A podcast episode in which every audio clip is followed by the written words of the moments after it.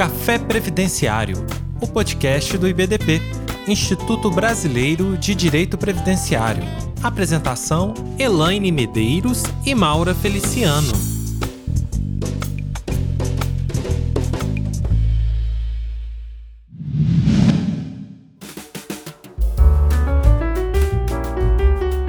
E aí, pessoal, muito bom dia para quem está aqui começando o seu dia ouvindo esse café previdenciário. E se você for escutar aí mais tarde, então boa tarde, boa noite, seja lá como for. O importante é você estar acompanhado de uma bebidinha quente. Café Previdenciário e eu trago aqui para a gente bater um papo sobre um tema extremamente bacana. A minha querida amiga Elaine Medeiros, ela que é advogada na cidade de Limeira, ela que é coordenadora adjunta pelo estado de São Paulo, também na cidade dela. Eu vou contar um segredinho para vocês. Ela adora um café, mas ela é muito religiosa, então ela quebrou o jejum da quaresma para tomar um café previdenciário com a gente. Olha o privilégio que você tem agora de ouvir com exclusividade uma quebra de jejum da minha querida amiga Helene Medeiros. Como vai, querida? Olá, Maura. Olá, caros ouvintes, colegas previdenciaristas. Bom dia, né? Bom dia para quem for ouvir cedo. Boa tarde, boa noite. É uma alegria muito grande estar aqui. Esse café previdenciário idealizado e promovido pelo IBDP e também ao lado aí da minha querida amiga e professora Maura. Ela que é professora de Direito Previdenciário, advogada em São Paulo capital, o que eu considero um grande desafio, e diretora aqui de cursos do nosso Instituto Brasileiro de Direito Previdenciário. Ela que vai começar um pouquinho sobre esse tema que nos foi proposto nesse mês de março e nós vamos falar um pouquinho sobre o direito ao acompanhante para a mulher em consultas e exames médicos. Pois é, olha que desafio bacana, né, que a comissão né, do IBDP Jovem, aqui a diretoria, propôs para o mês de março, um mês aqui dedicado a várias homenagens e reflexões envolvendo a temática da mulher, da menina, da moça, da adolescente, e foi entregue para nós duas, né, Elaine e Maura, falarmos sobre essa questão de direito do, do acompanhante para as mulheres. Mas eu acho importante também, né, Helene, a gente trazer o que, que o IBDP Jovem trouxe, né, que há por trás aqui, né, um assunto, né, tratado internacionalmente. Então, eu acho interessante também a gente abordar aqui com os nossos ouvintes que não surgiu do nada, né? Já é a segunda edição do He for She Fala pra gente, Helene, o que é esse he for she aqui, o pessoal ver que tudo tem, assim, olha, uma grandeza, sempre aqui buscando engajar gênero, engajar todos os atores da nossa sociedade. Então, fala um pouquinho aqui para o nosso ouvinte o que é esse movimento he for she. Então vamos lá, vou pegar aqui o meu cafezinho imaginário. Você que está podendo tomar café, nos acompanhe. Como disse a Maura, o movimento IBDP Jovem trouxe para gente uma segunda edição do evento Mulheres em Pauta, né? E tudo tem uma base, tudo tem um fundamento, e o nosso é fundamentado na ONU, né? Que criou um movimento que se chama He for She, né? Então aqui no Brasil, eles por elas. Esse movimento ele foi lançado pela ONU Mulheres em 2014. E o que, que ele é? Ele é um movimento de solidariedade para envolver toda a sociedade, inclusive os homens e meninos, na promoção da igualdade de gênero e agora parte para uma nova etapa. Então, é hora do chamado à ação pelos direitos humanos das mulheres e meninas. O convite é para que instituições, empresas, sociedade civil, associações sejam aliadas estratégicas e agentes na ampliação do diálogo sobre as ferramentas e ações que possam efetivamente acelerar os progressos para alcançar essa igualdade de gênero. Então, o que é importante, né, nesse movimento He for She, que é a participação de todas e todos, que nós vimos o quê? Que esse movimento não pode ser liderado ou comandado ou ter a participação somente de mulheres é sim para as mulheres, né, mas em busca de uma igualdade de gênero. Então inclui-se também os meninos, a educação das crianças, os jovens e os homens, para que todos saibam, né, o que é esse movimento e possam então estar engajados junto com a gente nessa causa. Olha que bacana, gente. Então, aqui só para justificar né, o porquê que nós estamos tratando este tema, inclusive foi um evento muito bacana que aconteceu na semana passada, né, justamente na semana do dia 8 de março. Vários temas foram tratados por várias mulheres, e aí então eu e a Elaine nós temos a oportunidade de trazer isso em formato de podcast, porque agora o que, que a gente quer? Agora então a gente entra no tema propriamente dito. Por que, que a mulher ela tem direito a um acompanhante em consultas, exames e em outros procedimentos? E esse tema trouxe aqui a mim e a Elaine várias reflexões, porque a gente está tão acostumado a lidar com o direito previdenciário na essência do estou incapacitada para o trabalho, tenho direito a me afastar, esta minha doença é incapacitante para o trabalho, não é incapacitante. Então, eu e a Elaine, nós estamos acostumadas a lidar com o afastamento previdenciário que por vezes é negado sem razão para a mulher. E olha o que, que nós somos aqui, né, cutucadas a fazermos. E eu confesso, né, e a Helene também teve essa mesma situação, a gente nunca tinha parado para prestar atenção, não é mesmo, Helene? Onde está fundamentado? Por que, que aconteceu? Por que, que agora existe um olhar diferenciado para essa necessidade da mulher ser acompanhada? Por que, que existe isso? E aí eu e a Helene, nós fomos buscar para a gente ter aqui todo um raciocínio crescente, lógico e humano do assunto, nós vamos buscar primeiro na Constituição Federal, né, essa questão aqui, qual é a proteção constitucional que nós temos à saúde. E é importante a gente destacar dois artigos da Constituição Federal. O artigo 6 que dispõe que são direitos sociais a educação, a saúde, alimentação, trabalho, moradia, transporte, lazer, segurança, blá, blá, blá, assistência aos desamparados na forma da Constituição, ou seja, é um direito social termos acesso à saúde. E o artigo 196, ele traz algo maior onde a gente já vai fazendo aqui essa amarração com esse direito da mulher. A saúde é direito de todos e dever do Estado, garantido por medidas mediante né, políticas sociais e econômicas que visem a redução do risco de doença e de outros agravos e ao acesso universal e igualitário às ações e serviços para sua promoção, proteção e recuperação. Promoção, proteção e recuperação do quê? Da saúde. Para quem? Para todo mundo a quem o Estado tem o dever de prestar essa assistência. E bom seria, não é mesmo, Elaine, se todo mundo realmente tivesse acesso a essa saúde, porque nós sabemos muito bem na pele que, infelizmente, a saúde ela não é para todos e por vezes a gente tem que buscar recursos próprios, né, Elaine, para poder ter aí uma saúde de qualidade, uma saúde conforme aqui previsto na Constituição Federal, que reduza o risco de doença dos agravos, não é mesmo, minha amiga? Sim, minha amiga, e a gente vinha conversando, inclusive, né, por ocasião ali do evento, que por vezes nós nunca, né, nós somos privilegiadas e não sentimos né, na pele a falta de atendimento ou a falta de direitos no que diz respeito à saúde, a uma consulta, nós podemos levar acompanhante, nós, todas as vezes que precisamos, eu até mesmo do SUS ou então o nosso plano, convênio médico particular, nós tivemos atendimento, né? Então, às vezes, não, não nos damos conta de tudo o que acontece em volta, né, de como isso, infelizmente, ainda precisa ser repetido, divulgado, debatido, né, comunicado para que também todas as mulheres de todas as idades, raças tenham acesso, né, o mesmo acesso que a gente tem e que isso precisa ser de fato melhorado. Exatamente.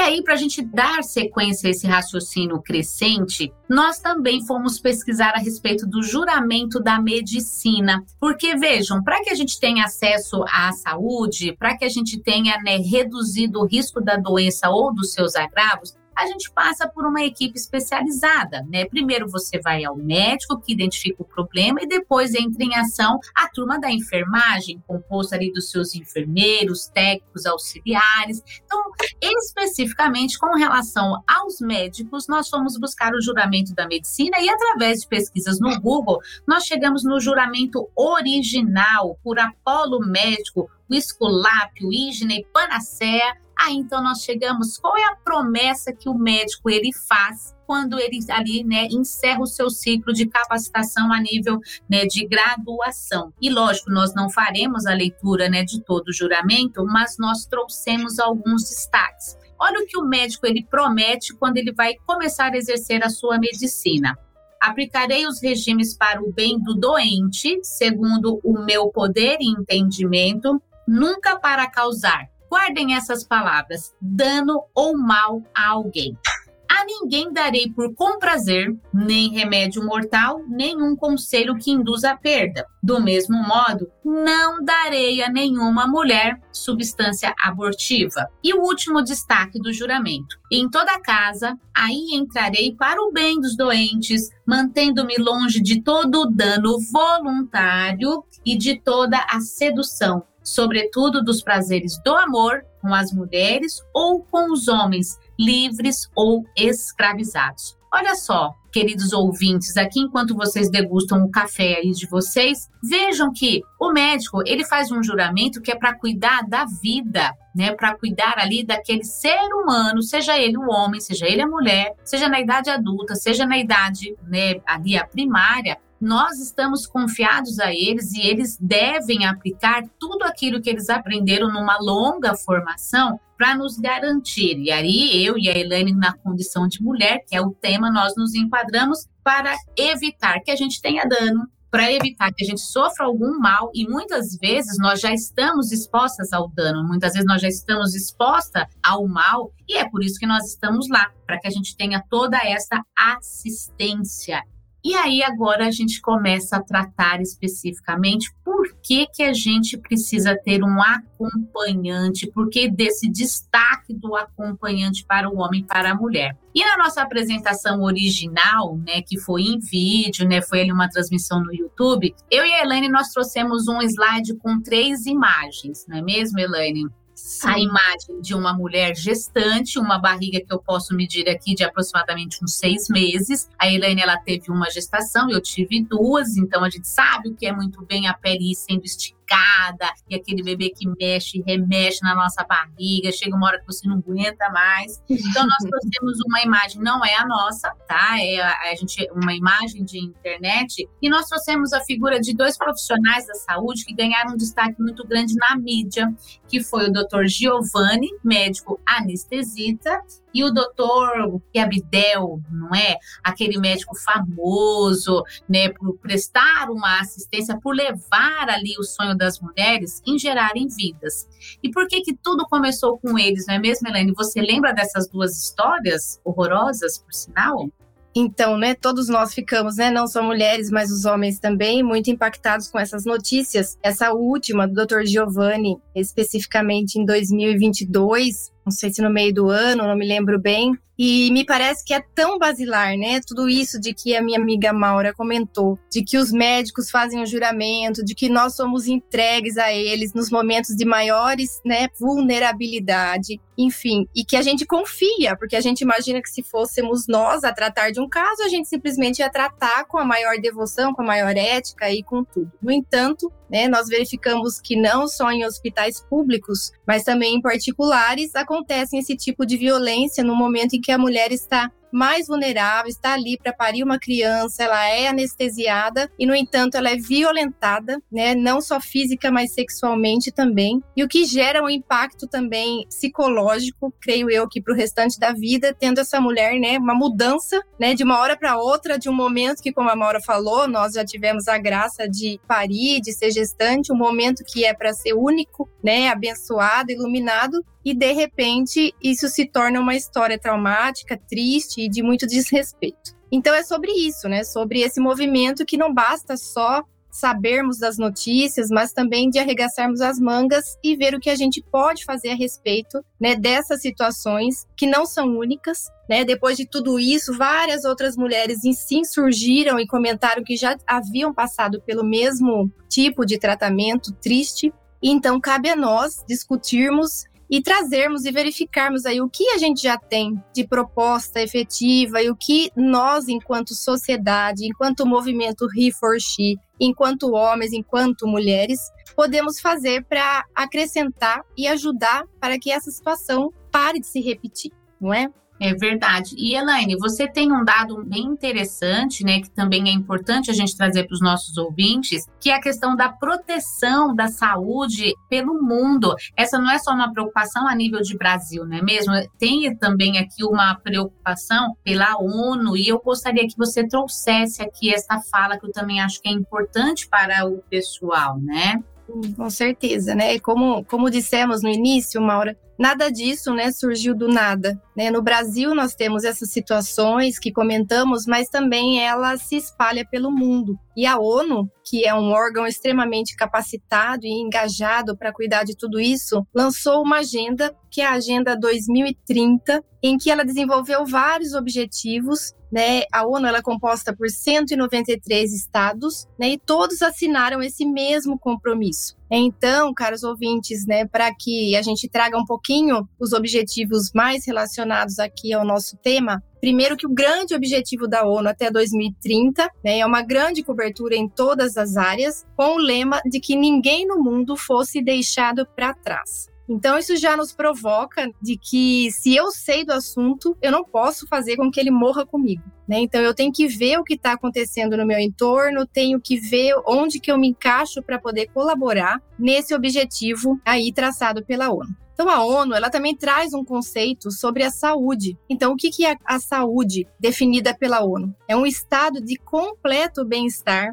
físico, mental e social e não apenas a ausência de doença ou enfermidade. Isso até me trouxe a lembrança, Maura e queridos ouvintes, né, enquanto a gente estava buscando, eu e a Maura, e tanto material para procurar trazer para vocês algo bem objetivo, de que a gente está falando também dessa situação de parto e de violência em várias consultas e exames femininos, mas que também tem a situação de uma pessoa que tem a saúde mental né, comprometida e que por vezes ela aparece, né, assim como já apareceu no nosso escritório de advocacia, ou então ela vai no ambiente hospitalar sem proteção, sem algum familiar, porque às vezes ela escapou, ou porque às vezes ela não tem. Nós conhecemos uma ali no entorno do escritório que ela não tem ninguém por ela, então ela fica vagando. Né? Então, essa pessoa também quando chegar um ambiente hospitalar ou consulta médica, imagine, ela já não, não está nas suas posses mentais, né? Então ela precisa que tenha alguém ali que a defenda e não que a ataque. Então é sempre importante que tenham esses avisos nos locais e a consciência, a consciência de quem vai fazer o primeiro atendimento ali no postinho de saúde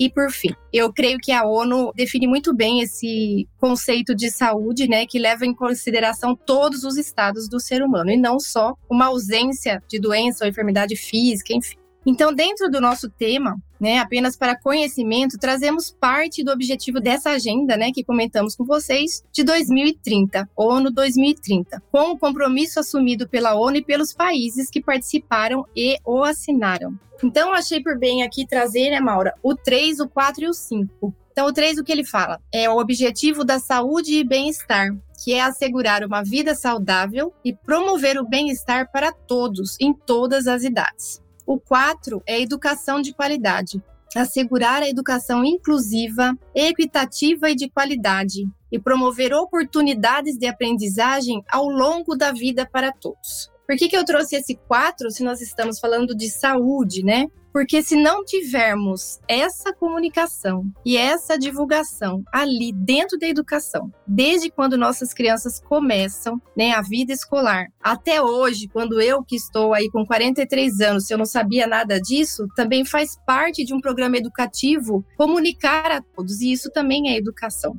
Então, a educação é base para que também essa saúde seja divulgada e seja praticada. E no 5, a igualdade de gênero, né? Por vezes não muito bem compreendida quando a gente fala desse assunto. Então, igualdade de gênero, alcançar a igualdade de gênero e empoderar todas as mulheres e meninas. Todas. Tudo isso dentro daquele conceito de que ninguém no mundo seja deixado para trás. Não é isso, Maura? Pois é.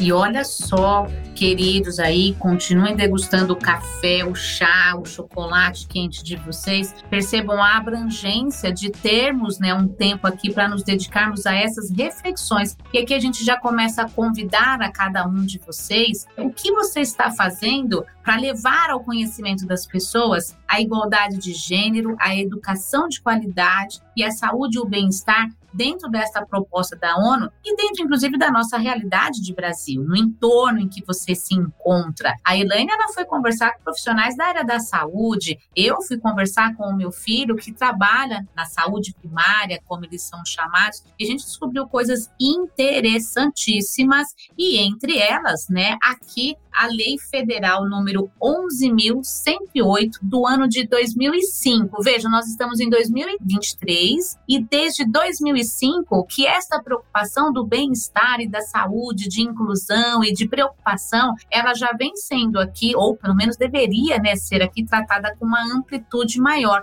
E o que dispõe esta lei, né, do que trata esta lei 11.108 de 2005? Para quem não conhece, é a conhecida lei do acompanhamento acompanhante. Só que aqui numa temática diferente, aqui num outro estado, né, de vulnerabilidade da mulher, de supremacia da mulher, ali de grandeza da mulher, que é o momento da gestação, é o momento ali do parto. Então esta lei, conhecida como Lei do Acompanhante, é a que estabelece no seu artigo 19 exatamente o direito à gestante de ser acompanhada no parto no pós-parto, no trabalho de parto, a ter um acompanhante. Os meus filhos nasceram um em 1999 e o outro em 2005, inclusive no ano, né, aqui de edição desta lei. E claro, eu tive a graça de ser assistida pela rede privada. Então, eu já tive o acesso a ter o acompanhante ali junto comigo, mas nem todo mundo sabe disso, não é mesmo, Helena? Até porque ainda é grande a camada das mulheres, né, da população feminina que fazem uso do Sistema Único de Saúde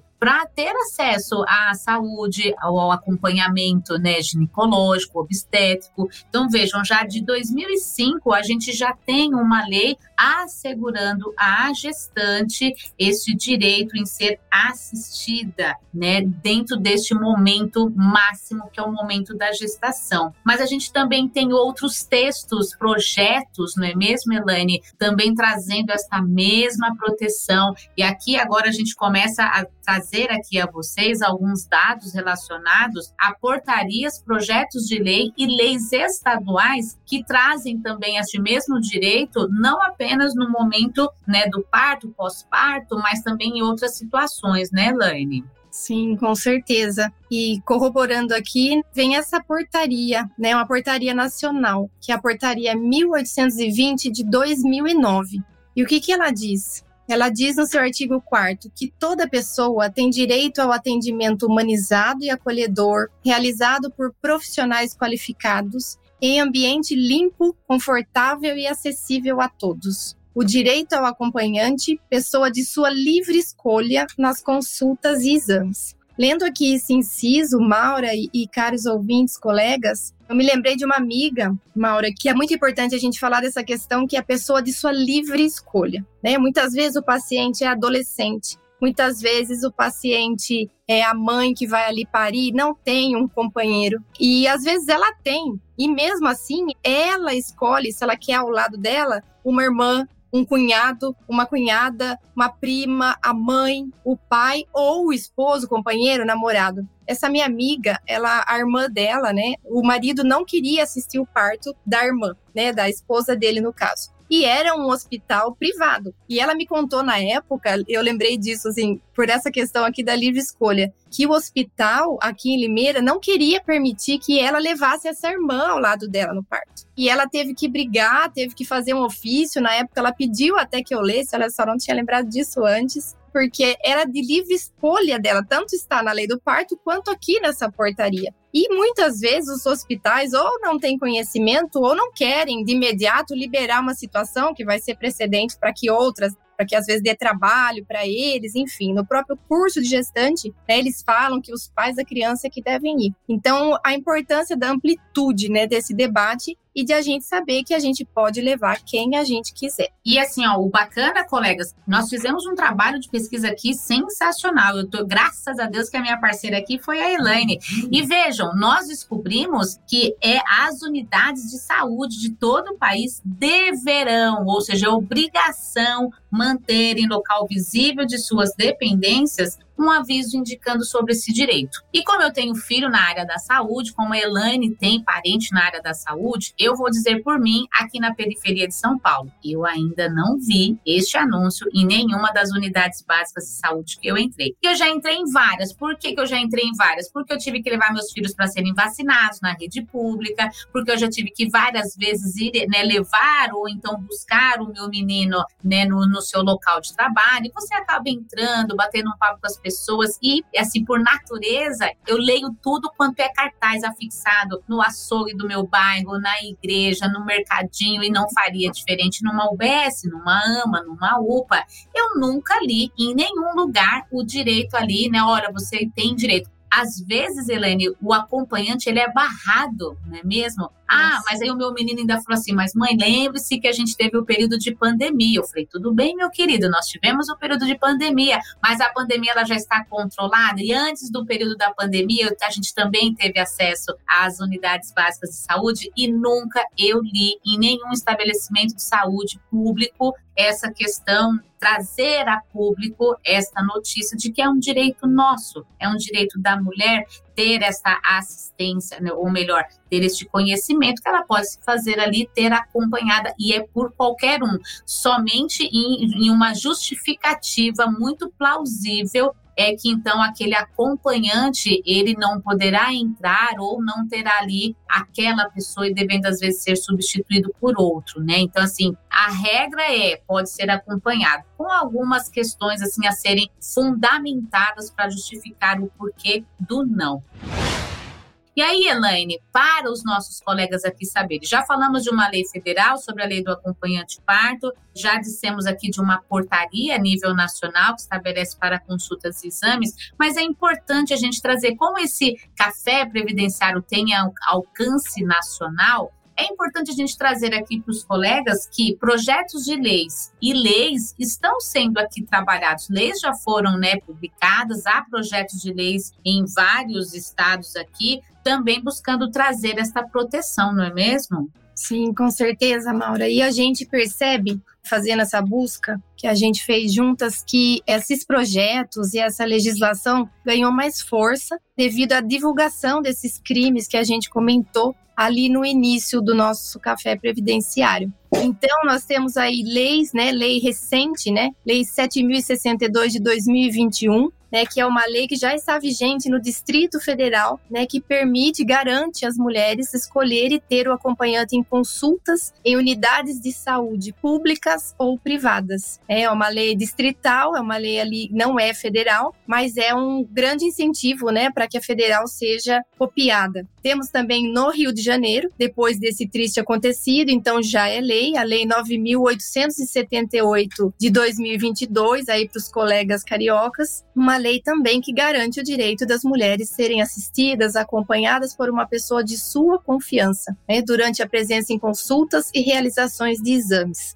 que mais? Temos o projeto também de lei 489 mil de 2022, que já está lá no Congresso, na Assembleia Legislativa do Estado de São Paulo. Nosso estado aqui, que está um Sim. pouquinho atrasado, uhum. é um estado imensamente populoso, com muitos problemas na área da saúde, e esse projeto está ali um pouco parado, né? Então, creio que depende de nós também, eu, Elaine, Maura e todos os paulistas que estiverem assistindo, de fazer aí os nossos apelos, as nossas cobranças aos deputados que elegemos para nos representar, para que esse projeto também vá para para frente e seja com urgência né, aprovado. Também no estado de Minas nós temos um outro projeto de lei. Depois, um que eu achei bem interessante também, Maura, né, na conversa que a gente estava tendo, é que tem o projeto de lei federal que é o 81 de 2022. Então, ele está na Câmara dos Deputados, que já aprovou recente agora, dia 7 de março de 2023. Então, né, na semana passada. Então, esse projeto, o que, que ele garante? Garante às mulheres o direito de indicar acompanhantes durante as consultas e exames para os quais haja necessidade de sedação. Né? Então, também nesses, a lei ela é bem detalhista, né? então tem a questão da sedação. Lógico que tem as exceções, né, no atendimento de urgência, questão de acidente, enfim. Mas na regra geral, o acompanhante será de livre escolha da paciente ou de seu representante legal, nos casos em que ela esteja impossibilitada de manifestar sua vontade. Aviso, que eu achei bem interessante também que tem isso na lei em relação ao aviso, que é o que a Maura estava ponderando, né? Que a gente não vê nos espaços essa questão de aviso.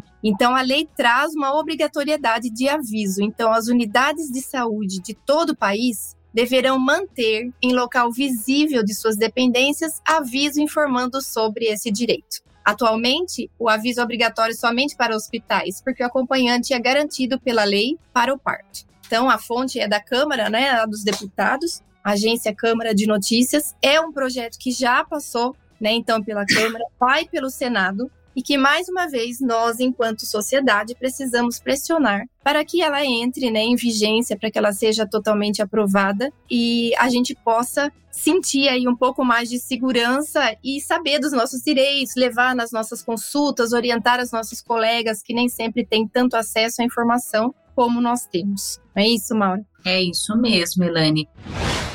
E aqui a gente, daqui a pouquinho, a gente encerra mais essa edição do nosso podcast Café Previdenciário. Repliquem todas as informações que vocês estão recebendo aqui, compartilhem a experiência de vocês conosco, porque isso né, fortalece o movimento He4She, isso fortalece a sociedade de um modo geral, sem contar que este é o nosso dever na nossa sociedade, propagarmos aqui este tipo de informação. Dando um salto aqui na nossa exposição, vem agora uma reflexão previdenciária a respeito, porque nós estamos aqui falando o direito que a mulher tem de ser acompanhada na consulta, no exame, nos procedimentos de pré parto e pós-parto. E vamos imaginar o seguinte: que qualquer das pessoas que ela escolha para ser o seu acompanhante sejam pessoas que trabalham, sejam pessoas que contribuem com a previdência social, sejam pessoas que se ausentarão dos seus trabalhos, se ausentarão das suas atividades profissionais, que é para exercer um direito assegurado em lei federal, lei estadual, portaria, são pessoas que, na verdade, estarão ali para segurar nas mãos dessas mulheres, moças, meninas, seja lá quem for. E aí vem um questionamento que eu e a Helena a gente recebe muito no nosso escritório. Se afinal de contas, o parente, vamos considerar desta forma, que acompanha um paciente, será que ele tem direito a receber um benefício por incapacidade temporária? Porque atualmente, na Constituição Federal, no inciso 1 do caput do artigo 201, nós temos a cobertura dos eventos de incapacidade temporária. E diz o artigo 71, dispõe o artigo 71 do decreto 3048 de 99,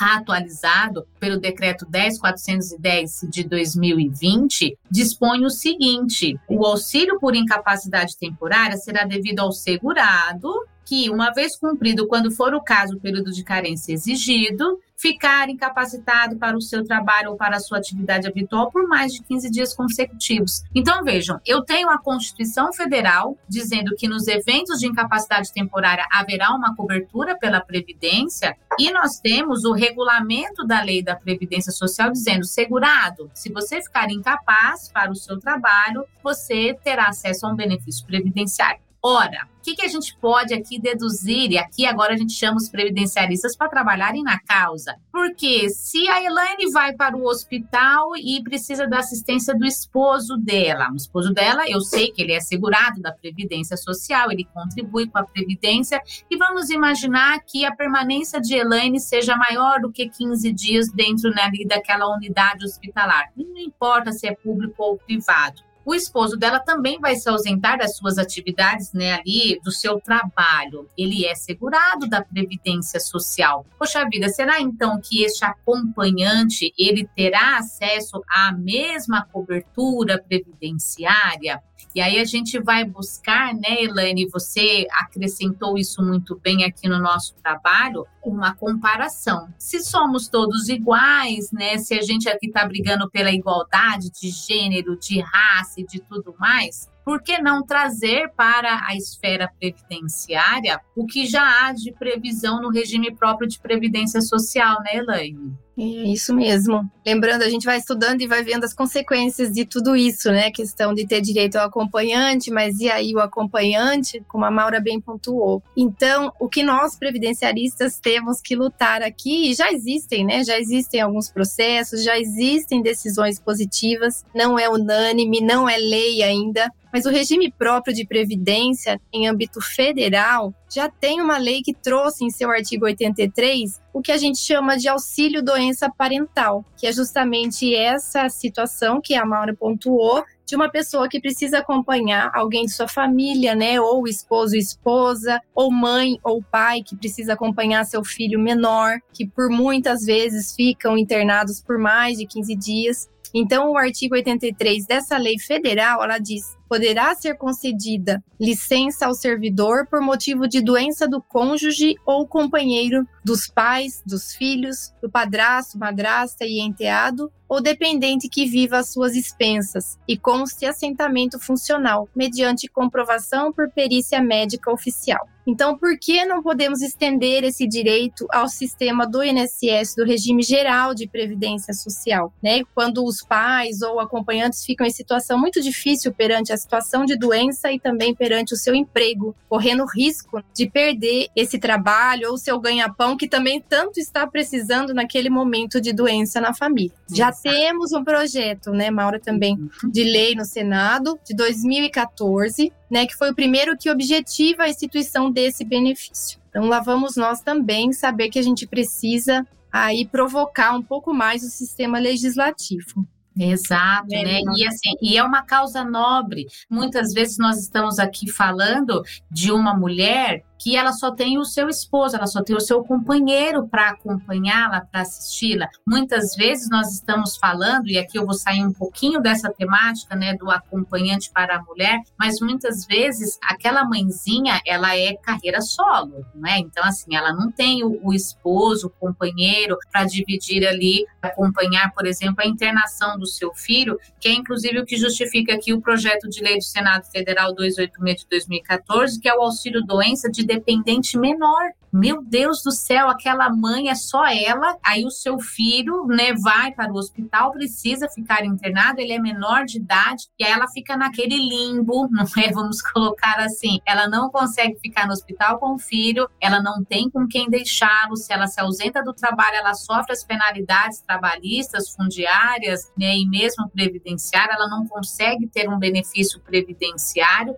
e vejam né, o impacto desta temática do acompanhante. Começamos com o acompanhante para a mulher em situações de parto, consultas, exames ginecológicos, mas a gente percebe que isso vai crescendo né, na esfera previdenciária, isso acaba aqui crescendo, inclusive, quando a gente trata né, de uma mãezinha que, por exemplo, ela não tem com quem dividir as atribuições ali de acompanhar o filho menor.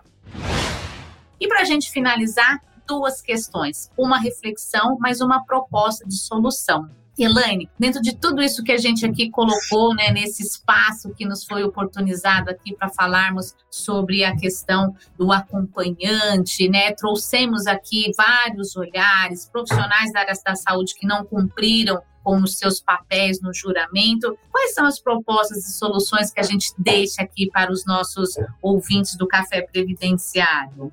Pois é, caros ouvintes. Encaminhando aqui para o final, o debate é amplo, né? São muitas as temáticas, são muitos os textos, as legislações que a gente precisa avançar. Eu até coloquei aqui no nosso material que parece que estamos numa longa escada, né? E infelizmente estamos aqui discutindo o início dela. Nós estamos numa situação que não é confortável, né? Nós gostaríamos de já ter evoluído muito nisso, No entanto, o que nós temos é uma escada, né, e degrau por degrau para subir. E nós precisamos subir juntos, nós precisamos, enquanto sociedade, nos dividirmos, atuarmos, arregaçar as mangas é o tal de pôr a mão na massa mesmo. Então, se já existe um projeto de lei de auxílio doença parental, vamos lutar por eles. Né? Se existe um posto de saúde próximo da nossa casa, ou então um sindicato dos enfermeiros, dos profissionais de saúde, que nós possamos ampliar esse debate também com o pessoal que trabalha diretamente na área, para que junto com eles nós possamos também levar né, nós, uns pequenos projetos de lei. O IBDP tem uma diretoria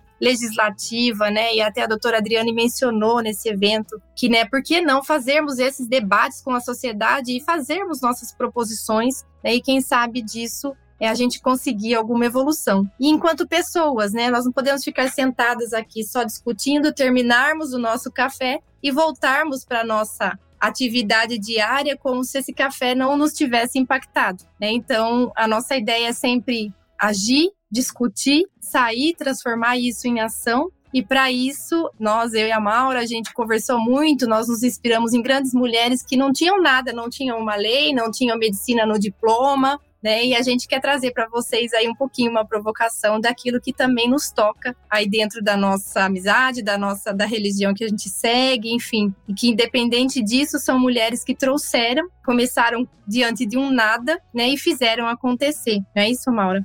É isso mesmo, Elaine. E para a gente finalizar aqui a nossa participação, quem nós trouxemos aqui para sua inspiração, que foi a nossa inspiração para este trabalho? Santa Irmã Dulce dos Pobres. Eu tenho certeza que você, independente do seu credo, independente do século que você nasceu, você já ouviu falar da Irmã Dulce que agora é a Santa Irmã Dulce dos Pobres. Ela tem uma frase muito bonita que fica aqui para vocês hoje. Sempre que puder, fale de amor e com amor para alguém. Faz bem aos ouvidos de quem ouve e à alma de quem fala. Olha que frase inspiradora. Só que o nosso desafio para vocês é: vamos invadir um galinheiro? E por que vamos invadir um galinheiro? Porque a irmã Dulce, durante o tempo que ela esteve na Terra, preparando o que hoje é uma das maiores obras assistenciais na área da saúde no Brasil, que fica na cidade de Salvador, ela procurava lugar para abrigar aquelas pessoas que careciam de assistência à saúde. E verdade, né? Irmã Dulce, ela não foi médica, ela não fez juramento da medicina, como nós falamos para vocês lá atrás, mas ela já tinha essa preocupação em oportunizar às pessoas um atendimento com dignidade, levar a saúde, levar ali a resposta para o mal físico que aquela pessoa estava sofrendo e depois de ser muito rejeitada, de ter ali a negativa dos lugares onde ela tentava ali instalar os seus doentes, vamos colocar assim, ela só encontrou abrigo em um galinheiro, tá? Então, a nossa provocação aqui é Bora invadir um galinheiro, por quê? Porque você que acaba de ouvir esse podcast, que vai repetir, que vai reprisá-lo, a gente precisa imitar ações como a de Irmã Dulce, de Zilda Arnes e de tantas outras mulheres que um dia pararam e tiveram uma proposta e efetivaram esta proposta de levar dignidade, de levar saúde às pessoas.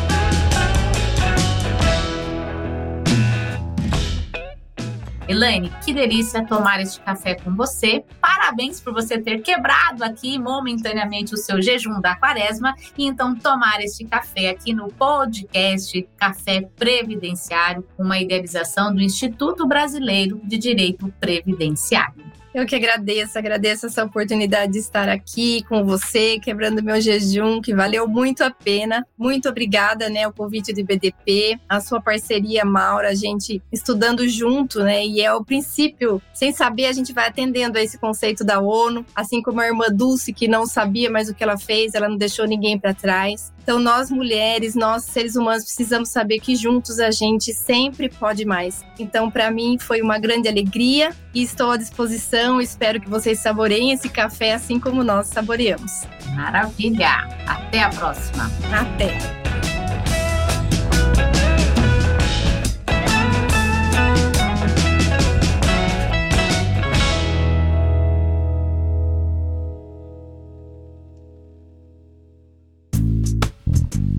E aí, gostou deste episódio? Compartilhe com seus amigos e associe-se ao IBDP através do site ibdp.org.br e tenha acesso a vários cursos, eventos e muito mais. E lembre-se, às terças-feiras temos um encontro marcado por aqui. Até a próxima!